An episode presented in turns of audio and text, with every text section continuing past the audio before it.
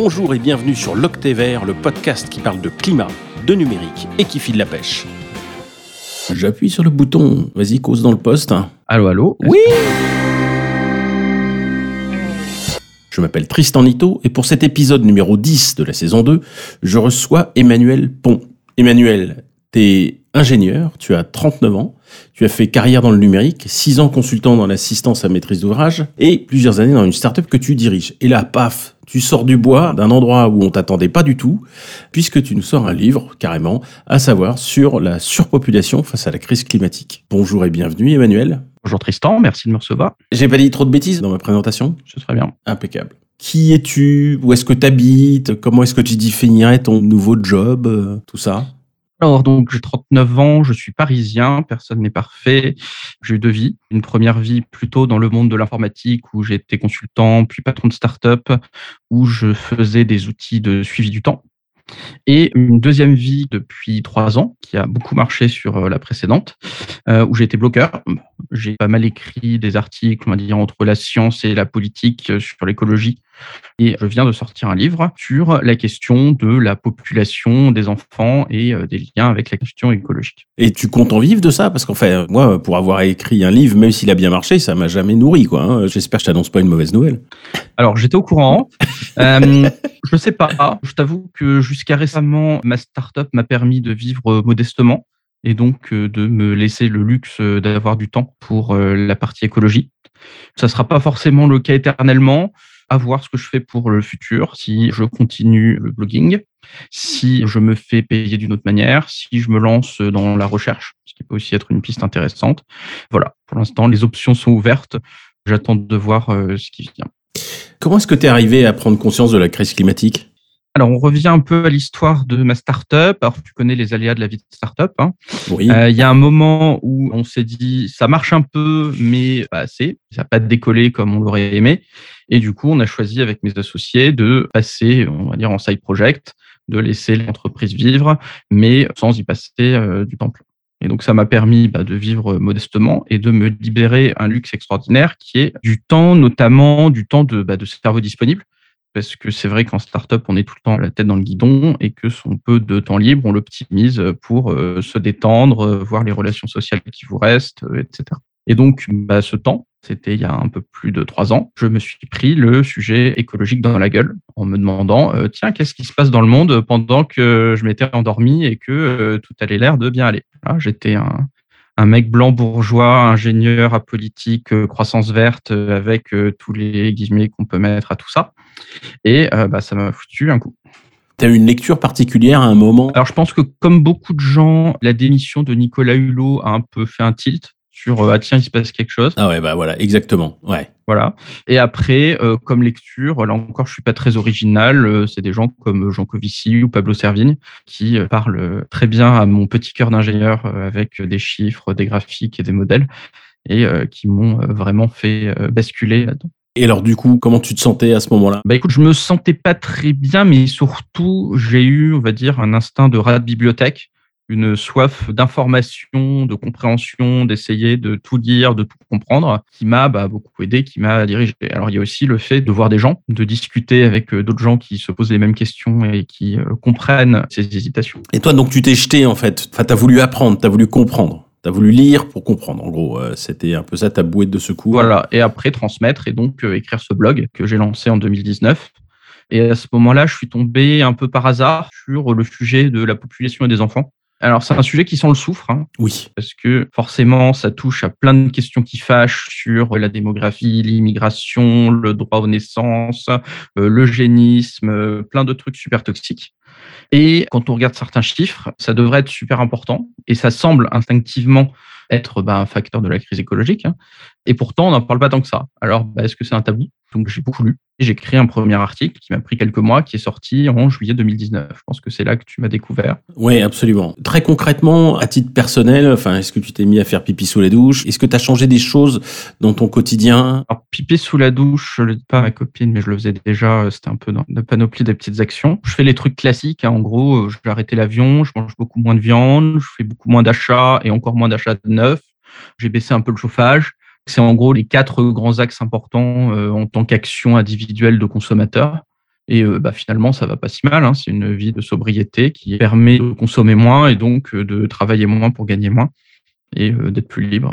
Ouais, c'est plutôt une bonne chose. Enfin bon, si Nicolas Sarkozy nous écoute, il va être très très embêté de t'entendre dire une chose pareille quand même, puisque là, travailler moins pour gagner moins, je te trouve pas très LR. Non, et en même temps, c'est vrai que c'est un privilège, tout le monde peut pas se le permettre. Et donc, je pense que c'est utile d'utiliser ce privilège pour faire des choses bah, qui sont pour, avec beaucoup de guillemets, là encore, le bien de l'humanité.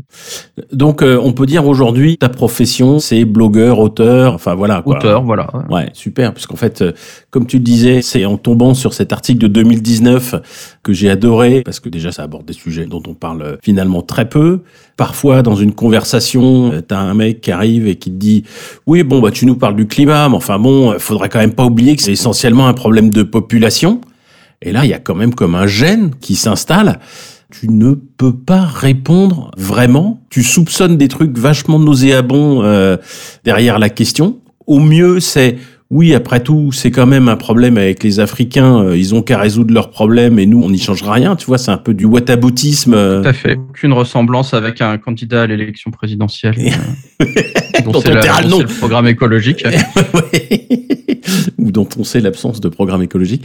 C'est super gênant. Et puis effectivement, derrière, euh, il y a des tas de choses qui sont potentiellement nauséabondes. Et donc moi, en fait, j'ai souvent euh, l'occasion de renvoyer des gens vers ton article quand ce genre de questions arrive, un peu pour botter en touche, quoi, et puis dire, bon, c'est pas faux, la population, c'est un des paramètres, mais ce n'est pas euh, la solution, c'est pas le gros levier qu'on a pour résoudre le problème. Écoute, merci. Hein. Je pense que c'était un bon résumé. On peut arrêter l'interview. Putain, on a gagné un temps fou. je te raconte pas, on a torché ça en 10 minutes, les doigts dans le nez. Il y a un autre truc aussi qui m'a vachement gêné, et je crois que tu as fait un article dessus, qui est... Euh, il y avait cette citation comme quoi, ouais, euh, de toute façon, euh, faire des gamins. moi, j'ai entendu, j'ai un de mes copains qui fait des centaines de milliers de kilomètres par an en avion, qui me dit, ouais, de toute façon, moi, j'ai pas de gosse, alors je peux me permettre de prendre l'avion. Ouais. Et il m'a envoyé un article en disant, t'as vu, n'empêche, un gamin, c'est du genre 60 tonnes de CO2 par an. Donc euh, moi, je peux continuer à aller en week-end un peu partout en Amérique latine, par exemple. Ils sont fous, ils sont complètement déconnants, ces chiffres-là. Alors, évidemment, c'est une connerie. Alors, 60 tonnes par an, c'est euh, six fois l'empreinte du français moyen. Hein. Donc, euh, comment est-ce que faire un enfant peut faire les émissions de six personnes? Eh ben, ce qu'il y a derrière ce chiffre, c'est un calcul de toutes les émissions hypothétiques de votre descendance future pendant des millénaires. Oui, bon, d'accord. Donc c'est pour ça que ça fait beaucoup. Mais évidemment, c'est idiot parce que bah, les émissions hypothétiques de vos arrière-arrière-petits-enfants hypothétiques, elles contribuent pas au réchauffement actuel. Hein. Puis par ailleurs, il y aura sans doute beaucoup moins d'émissions, par exemple, parce qu'il y aura plus de combustible fossile ou parce qu'on aura fait ce qu'on doit faire, ou peut-être que si on continue les émissions, bah, la Terre sera plus trop habitable et donc on aura des problèmes. Donc ce chiffre, il est idiot, il n'aurait jamais dû sortir et comme ça, c'est un calcul extrêmement théorique et il n'aurait jamais dû être comparé avec des choses qui sont bah, des analyses de cycle de vie comme euh, le bilan carbone d'un avion, d'une voiture ou de manger un steak, hein, qui eux sont des vrais chiffres et des choses qui contribuent vraiment au réchauffement actuel. Ça a vraiment rien à voir. Et toi, tu as fait le calcul, toi? Parce que bon, en bon ingénieur, tu as bien dû faire une approximation quand même. Alors évidemment, il n'y a pas de calcul indiscutable parce que ben, on n'a pas de boule de cristal sur ce que seront les émissions futures. On ne sait pas non plus exactement ce qu'est ce terme de responsabilité qui peut recouvrir beaucoup de choses. L'ordre de grandeur que j'ai, c'est que un enfant, ça sera à peu près une tonne par an et encore.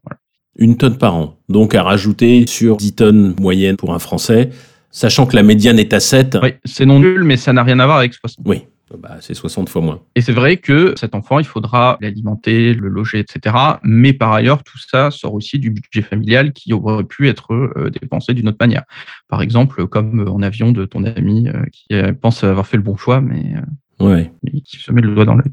Bon, évidemment, il y a plein d'autres questions un peu plus larges hein, là-dessus. C'est-à-dire que bah, il n'y a pas d'enfants moyens. Hein, les, quand on est parent, on choisit à peu près euh, comment vivent ses enfants quand ils sont jeunes. Notre place dans le monde, elle se limite pas non plus à un bilan carbone de consommateur. J'espère que bah, si vous avez des enfants, vous les voyez pas d'abord comme ça. On a plein d'autres euh, interactions avec le monde en tant que citoyen, qu'être social, que quelqu'un qui peut être utile. Hein. On n'est pas que des consommateurs. Oui. Ouais, alors ça, ça me paraît hyper important là, ce que tu dis là.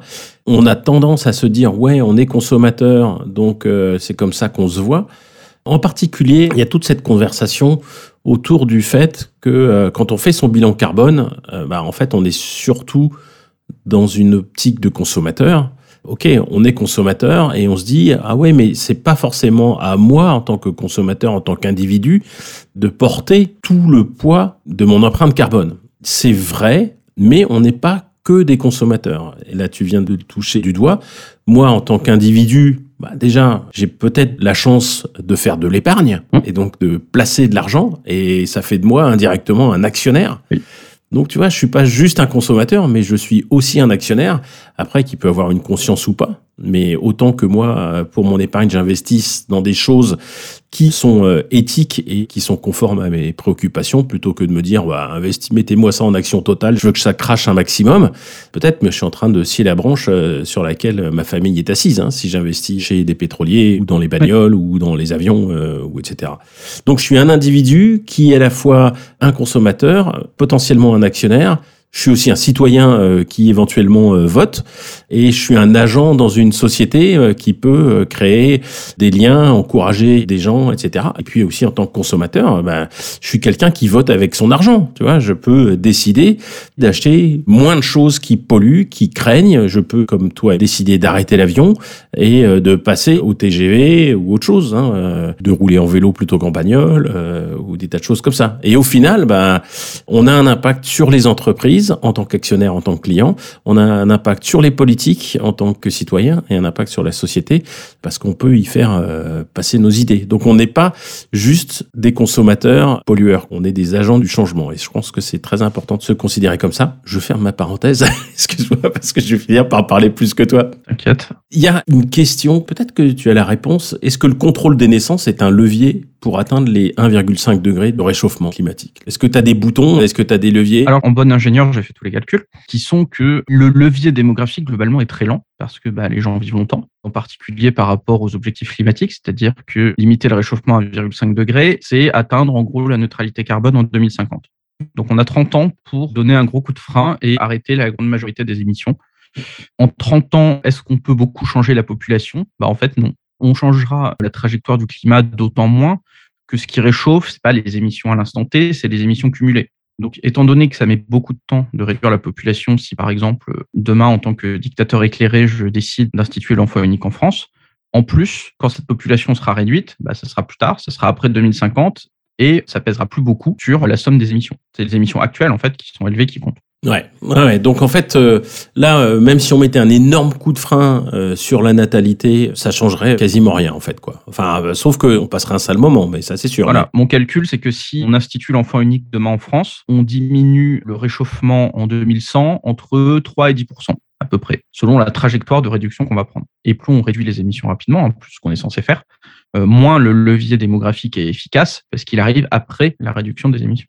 D'accord. Donc 3 à 10 pour quelque chose qui aujourd'hui, disons-le, est inenvisageable politiquement et qui est considéré comme complètement totalitaire, c'est pas beaucoup. Ouais. C'est beaucoup moins que passer à des voitures électriques, euh, fermer les centrales à charbon ou des choses comme ça. Oui, ça serait quelque chose qui politiquement serait extrêmement fort, extrêmement impopulaire, nécessiterait un courage politique que, bon, évidemment, personne n'a, Dieu merci, de ce point de vue-là. Et en fait, euh, ça ferait quasiment rien. C'est-à-dire que tant qu'à faire des efforts, il vaut mieux les faire ailleurs que les faire là. Exactement. Et même chose, quitte à convaincre les gens, autant les convaincre de euh, faire des actions importantes, euh, des actions individuelles et politiques, plutôt que d'avoir un enfant.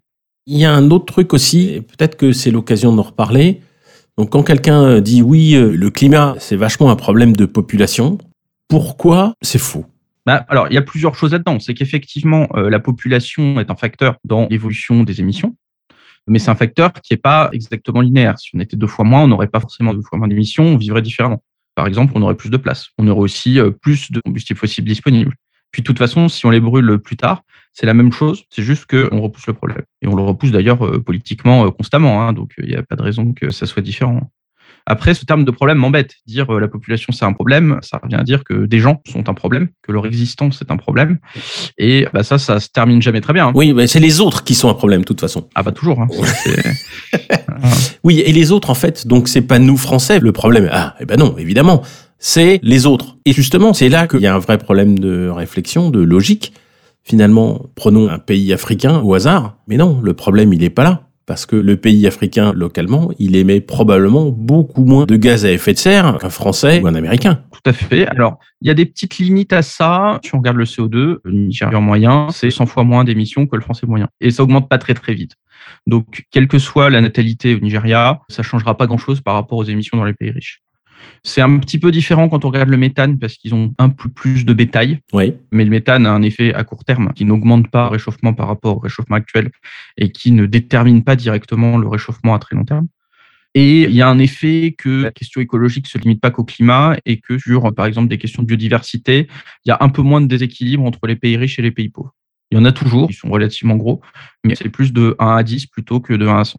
Voilà. Donc euh, il y a quand même cette question, mais qui est une question d'ordre plus local. Est-ce que la biodiversité locale en Afrique est menacée par la croissance de la population? Eh bien, en partie. Mais évidemment, tout comme pour le climat, ça dépend principalement de comment ils vivent, comment ils protègent leur environnement, comment ils s'alimentent, etc. Il y a un concept dans ton livre que j'ai acheté, que j'ai pas fini de lire parce qu'il vient tout juste de sortir, ah. et que malgré mes petits neurones, j'arrive pas à lire plus vite que ça. Tu expliques cette notion essentielle, fondamentale, qui est celle de la transition de la population. Ouais, la transition démographique. Démographique. Tout à fait. Bah, c'est le phénomène où on passe d'un monde à forte natalité mais forte mortalité. Parce que par exemple, bah, il y a 200 ans en France, la moitié des enfants mouraient avant d'atteindre l'âge adulte à un monde où les deux sont faibles. Donc, je, attends, attends, je, t'arrête. Ouais. Il y a 200 ans en France, les gens mouraient beaucoup, oui. duraient moins longtemps et en fait mouraient même avant d'avoir atteint l'âge adulte. Pour beaucoup, oui. Ouais. Pour beaucoup. Donc, il fallait faire beaucoup d'enfants parce que la mortalité était importante. Oui. Et puis maintenant, on est dans un état où les gens vivent longtemps. La mortalité infantile est très réduite et donc ça s'est ajusté avec le temps. Et les gens ne font pas cinq enfants par femme, plutôt de l'ordre de deux enfants par femme, ce qui suffit à peu près au renouvellement de la population. Voilà, tout à fait. Et donc la transition, c'est la période... Il y, a, il y a eu cette transition, ce changement, où à un moment dans l'histoire de France, la mortalité s'est réduite, les gens se sont mis à vivre plus longtemps, Mm. et puis on a continué à faire des enfants au même rythme qu'avant, et puis Voilà, on s'est rendu du- compte que... ça a du ah, retard. Voilà, et ça a mis plus de temps à s'ajuster. C'est ce décalage entre les deux qui crée euh, l'augmentation de la population. D'accord. Parce que la natalité met du temps à rattraper la baisse de la mortalité parce que bah, c'est des normes culturelles, des traditions, des euh, systèmes sociaux autour, autour de l'héritage, euh, etc. La France a eu cette croissance. Et donc, il y a plein de pays dans le monde qui aujourd'hui ont fini cette transition, tout comme la France. La plupart des pays riches, mais même des pays comme l'Inde, par exemple. L'Inde a à peu près fini sa transition démographique aujourd'hui. L'Inde est à deux enfants par femme. Ouais, ça, ça a été une surprise pour moi quand j'ai lu ton livre. Je me dis ah merde, en fait oui, euh, le problème de population de l'Inde, il est derrière lui. Alors, la forte croissance, oui. Ce qui ne veut pas dire que quand le taux de fécondité atteint deux enfants par femme, euh, la population se stabilise tout de suite. Il y a un temps d'inertie où les familles plus nombreuses euh, d'avant ont quand même des enfants. Donc, euh, ça va mettre 30 ou 40 ans à se stabiliser. Mais on sait que le changement de culture, d'habitude, de mode de vie, etc., il est fait. Il va peut-être d'ailleurs, euh, comme les pays plus riches, euh, la natalité va peut-être continuer à descendre. C'est très intéressant parce qu'en fait, quasiment tous les pays passent par là. La plupart des pays évolués l'ont déjà fait. Un certain nombre de pays qu'on imaginait en voie de développement comme l'Inde l'ont déjà fait aussi. On dirait que c'est presque obligatoire. Alors, il y a beaucoup de débats là-dessus. C'est un phénomène qui est général, mais ça ne dit pas quels sont les détails, c'est-à-dire euh, à quelle vitesse, etc. La France, c'est le premier pays qui a commencé sa transition démographique parce que c'était un pays extrêmement dense. Il y avait 30 millions d'habitants en France en 1800. C'était euh, le géant démographique de l'Europe. Et donc, la France a mis 150 ans à peu près à faire sa transition démographique. La Chine a, avec des mesures autoritaires, fait sa transition en 20 ans. Ça allait très, très vite. Donc, c'est très variable selon les contextes. Ouais. L'exemple le plus sidérant, c'est l'Iran. Oui, bah, l'Iran a fait un peu comme la Chine, mais sans vraiment de mesures autoritaires. Parce que bah, c'était un pays qui était déjà assez développé, plutôt urbanisé, plutôt éduqué, bon système de santé, pouvoir politique lié au pouvoir religieux pour influencer les cultures. Et donc évidemment, bah, ça n'a rien à voir avec, euh, par exemple, bah, le Niger, qui aujourd'hui est toujours autour de 7 enfants par femme, mais qui est un pays euh, très pauvre, au pouvoir politique faible, peu urbanisé, euh, peu éduqué, etc. Oui, donc peu urbanisé, c'est-à-dire qu'en fait les gens font de l'agriculture de subsistance. Ouais. Et donc avoir des enfants, c'est important parce que ça te fait des bras pour mettre dans les champs. Voilà, c'est pas le même calcul. Donc ça, t'as intérêt à faire des gamins, sauf que bah, quand même t'es pauvre et t'as du mal à t'en sortir. Et il reste un petit peu coincé dans ce système-là. Ouais. Là où l'Iran, euh, plus urbanisé, a pas eu ces problèmes-là parce que habitant plus souvent en ville, tu ressentais pas le besoin de faire beaucoup d'enfants pour euh, les mettre dans les champs vu que t'habitais en ville. Et donc au contraire, ton enfant il, il est une charge et Au contraire, c'est un coût. C'est vraiment passionnant que ces choses-là arrivent. Et tu expliques d'ailleurs dans ton livre euh, avec une immense simplicité. Quand j'ai acheté le bouquin que j'ai commencé à lire, bon, je te connais, hein, j'ai lu tes articles, je les ai trouvés extrêmement didactiques. Et le livre est dans la même veine. Tu donnes des définitions, c'est extrêmement clair, on n'est pas perdu, c'est très facile à lire. C'est l'objectif, c'est fait pour tous les gens un minimum intéressés par le sujet écologique euh, sans avoir de connaissances en démographie. Eh ben, écoute, c'est un objectif extrêmement noble, mais en plus c'est réussi. Donc, tu vois, ça, c'était pas gagné. Il y a des mecs qui essayent, mais qui n'y arrivent pas. Hein. Donc, toi, au moins, tu as voulu ça et tu as réussi à faire ça. Je voudrais juste euh, mentionner, euh, il y a un côté assez toxique dans l'approche de contrôle des naissances que j'ai retrouvé évidemment dans ton livre mais que j'avais euh, découvert parce que j'ai lu il y a quelques mois un livre qui s'appelle The Wizard and the Prophet de Charles Mann, un Américain qui a écrit un pavé, c'est vraiment assez impressionnant.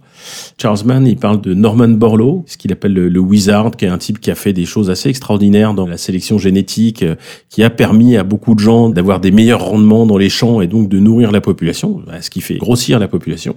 Et à l'inverse, il y avait en face William Vogt, qui était le prophète euh, mentionné dans le titre, un des premiers écolos, un type très très intéressant qui a été un des premiers à appeler à la, préservation de la nature, etc.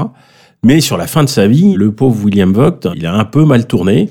Il a commencé à dire ouais, faut réduire les naissances et dans sa succession entre guillemets spirituelle, il y a euh, Paul Ehrlich qui est l'auteur de The Population Bomb, la bombe P. On parle beaucoup d'Ehrlich parce que c'est lui qui a lancé ce sujet. Alors Vogt était moins connu il a moins touché le grand public. Ehrlich, par contre, la bombe P, succès de librairie extraordinaire, et ça a lancé cette question-là. C'est arrivé au moment où euh, la population mondiale avait un pic de croissance et au moment qui correspondait où il y avait les premières euh, interrogations et inquiétudes un peu larges aussi sur la question écologique. Donc il y a cette historique qui ressort. Et Ehrlich est un peu le méchant dans mon bouquin, euh, parce qu'on le retrouve en fait, on le retrouve tout au long du débat sur euh, plein de questions. Et euh, il continue encore à publier des tribunes sur le sujet. Il est toujours là. Ce que disait Vogt ou Ehrlich, c'est les pays pauvres vont de toute façon pas les moyens de se nourrir parce que leur population va exploser, et donc il faut les laisser crever. c'est pas très sympa. Quel est le plus grand défi de la résolution de la crise climatique d'après toi? Pourquoi, alors que l'humanité connaît le problème, pourquoi, alors qu'on sait globalement ce qu'on doit faire, on ne le fait pas Et ça, bah, c'est un défi politique. Quelle est l'idée reçue qui t'agace le plus quand on parle de ces sujets-là? Que le monde va s'effondrer. Alors, c'est une question qui arrive très fréquemment quand on parle du sujet des enfants. Il y a un sondage qui est sorti en septembre dernier où 40% des jeunes du monde entier hésitent à avoir des enfants pour des raisons écologiques, parce que bah, ils ont peur que le monde bah, sera pas terrible. il y a beaucoup de scénarios collapsaux qui reposent sur des euh, scénarios du pire qui indique des milliards de morts, etc. Et en fait, tous ces chiffres de milliards de morts, c'est déjà des scénarios qui sont très peu probables. Par exemple, c'est le classique. Les scénarios de réchauffement à 5-6 degrés, aujourd'hui, la trajectoire de l'humanité, elle est plutôt autour de 3 degrés. Alors, c'est catastrophique pour plein de raisons. Voilà. Mais c'est pas 5-6. Oui. Il y a des niveaux variables de profondeur de merde. On a déjà les pieds dedans, euh, on baigne. On a des chances de s'enfoncer plus profond, mais attention à bien distinguer ces différents niveaux. Et en même temps, ça reste utile de les garder en tête. Il y a cette difficulté dans le sujet écologique de trouver un juste milieu. Je pense qu'on est tous tiraillés par euh, cette incertitude et se penchant vers d'un côté le catastrophisme et de l'autre le rassurisme. Okay. Et euh, bah, d'une part, bah, il y aura des catastrophes. Il y en a qui sont écrites, il y en a qui ne sont pas écrites, il y en a qui auront des raisons principalement politiques pour la plupart. Donc c'est possible, c'est important, mais c'est pas sûr. Et euh, de l'autre côté, il y a aussi plein de solutions possibles, mais il n'y a rien qui est simple, qui est facile, qui va arriver tout seul, qui fâchera personne, qui aura pas de perdant, euh, etc. J'ai essayé dans le livre euh, de trouver cette sorte de juste milieu, qui est pas forcément au milieu, hein, parce que le risque c'est quand même quelque chose d'important, mais très délicat comme question. Quand je regarde les réactions au livre, il y a des gens qui m'ont insulté de catastrophiste et d'autres de rassuriste c'est bon signe. En fonction des sensibilités des uns des autres. La collapso sur ce sujet des enfants est assez ambivalente. Par exemple, Pablo Servigne a choisi d'avoir des enfants malgré la conscience du risque d'effondrement. Il explique en disant renoncer aux enfants, pour moi, ça aurait été renoncer à la vie, euh, renoncer à la possibilité que ça aille mieux, renoncer à la perspective de long terme, mais je voulais pas ça. Ouais, je l'ai entendu dire ça, effectivement. Mm. Alors, qu'est-ce qui est source d'espoir pour toi? Je pense qu'en tant que parent, euh, toi, tes parents. Hein. Oui, oui, oui, mais les miens, ils sont vieux déjà. Ça a dû te travailler comme question. L'espoir, c'est en fait relativement peu de choses sont gravées dans le marbre et que beaucoup des catastrophes sont d'abord des catastrophes politiques. On a plein de scénarios de choses abominables qui arrivent et elles peuvent arriver, mais la plupart ne sont pas des inéluctabilités physiques. Leurs résultats sont plutôt des conséquences du fait que l'humanité n'est pas assez solidaire, que les pays n'ont pas réussi à se mettre d'accord, etc. Et donc, c'est finalement des mêmes conséquences du fait que, par exemple, aujourd'hui, on n'arrive pas à se mettre d'accord pour le climat.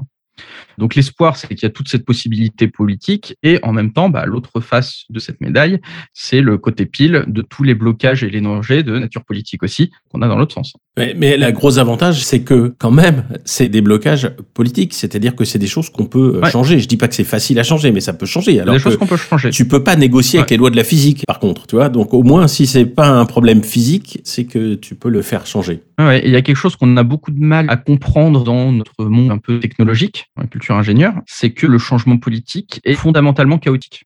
Il est très difficile à prévoir. Il y a des moments où les mêmes choses marchent, puis ne marchent pas, puis explosent. Et en tant qu'ingénieur, on est, je pense, instinctivement hostile à ce genre de fonctionnement. On aime bien quand les choses sont claires, quand il y a un plan, qu'on sait pourquoi, où est-ce qu'on va. Et en fait, c'est pas comme ça que le monde change. Ouais. C'est marrant ce que tu dis parce qu'en fait, euh, je sais pas pourquoi ça m'évoque Jean Covici et le Shift Project qui, euh, justement, Jokovici essaye de ne jamais faire de politique. Euh, alors en fait, il en fait tout le temps, mais il essaye de ne pas en faire. il fait pas de politique partisane. Euh, voilà. Il a raison là-dessus. Exactement. Ou avec le Shift Project, ils viennent d'arriver avec leur PTEF, le plan de transformation de l'économie française. Ça a dit bon maintenant, euh, bah il y a des tas de trucs qu'il faut changer et on va faire un plan pour y arriver. Ça, en fait, j'aime bien, c'est mon côté ingénieur qui kiffe. Hein. Tout à fait. Il y a plus qu'à. D'ailleurs, c'est exactement l'image sur ce livre. Une Marianne qui se retrouve les manches. Oui, exactement. Le message, c'est on a écrit le plan, maintenant vous avez plus qu'à l'appliquer. Alors, c'est pas inintéressant pour alimenter le débat public dans tous les cas, hein, mais il faut bien être conscient que ce n'est que la moitié du chemin et c'est pas forcément la plus difficile. La plus difficile, c'est bah, de l'appliquer et que les gens veuillent bien le faire, être d'accord, créer la dynamique politique pour ça, etc. Ouais. Et on notera euh, d'ailleurs sur l'illustration de ce plan de transformation de l'économie française que Marianne, qui se retrousse ses manches, a une montre, mm. une montre qu'on voit très bien d'ailleurs, tu vois. Est-ce que c'est une Rolex? Qui laisse entendre que le temps est compté quand même. Ah oui. Alors normalement la question qui suit c'est quelle lecture tu recommandes à nos auditeurs, mais là on va la passer super vite parce que évidemment on avait été obligé de passer ton livre. Bon, je suis obligé de faire ma pub. ça tu viens de la faire, donc en plus je vais la faire à ta place. Donc oui, il faut lire ton livre, il faut lire ton blog. Hein, je mettrai un lien vers ton enquête écosophique et les articles en particulier sur la population. Tu as autre chose qui ne soit pas de ta plume à recommander, un livre particulièrement intéressant ou en général, pas forcément lié à la population? Ouais, dans les livres que j'ai vus, j'aime beaucoup le plaidoyer pour l'altruisme de Mathieu Ricard. C'est un très très gros sujet de société euh, justement sur comment est-ce qu'on coopère par rapport à ce qu'on est en compétition. Et euh, donc la thèse de Ricard, c'est que bah, quand on coopère, on est plus heureux et les gens autour sont plus heureux et la société est mieux, etc. Ah bah génial. Et qu'il n'y a pas forcément de penchant naturel qui nous euh, amène vers la compétition. Mais c'est vrai que le monde, globalement, les dynamiques politiques du monde sont des arrangements et des équilibres entre compétition et coopération. Mais la question écologique est une question fondamentalement de coopération qui porte sur l'ensemble de l'humanité et sur laquelle si on fait, euh, je sais pas, son Donald Trump en disant, euh, bah, je regarde uniquement les conséquences aux États-Unis et donc je considère que j'ai pas à faire d'efforts, forcément on n'y arrivera jamais, ça sera catastrophique pour tout le monde. Ouais. Bon, bah, je te remercie pas pour cette lecture supplémentaire que je vais devoir me coltiner. en plus, c'est un pavé. Hein. et merde. Alors, un message court, positif et mobilisateur à faire passer pour nos auditeurs en guise de conclusion.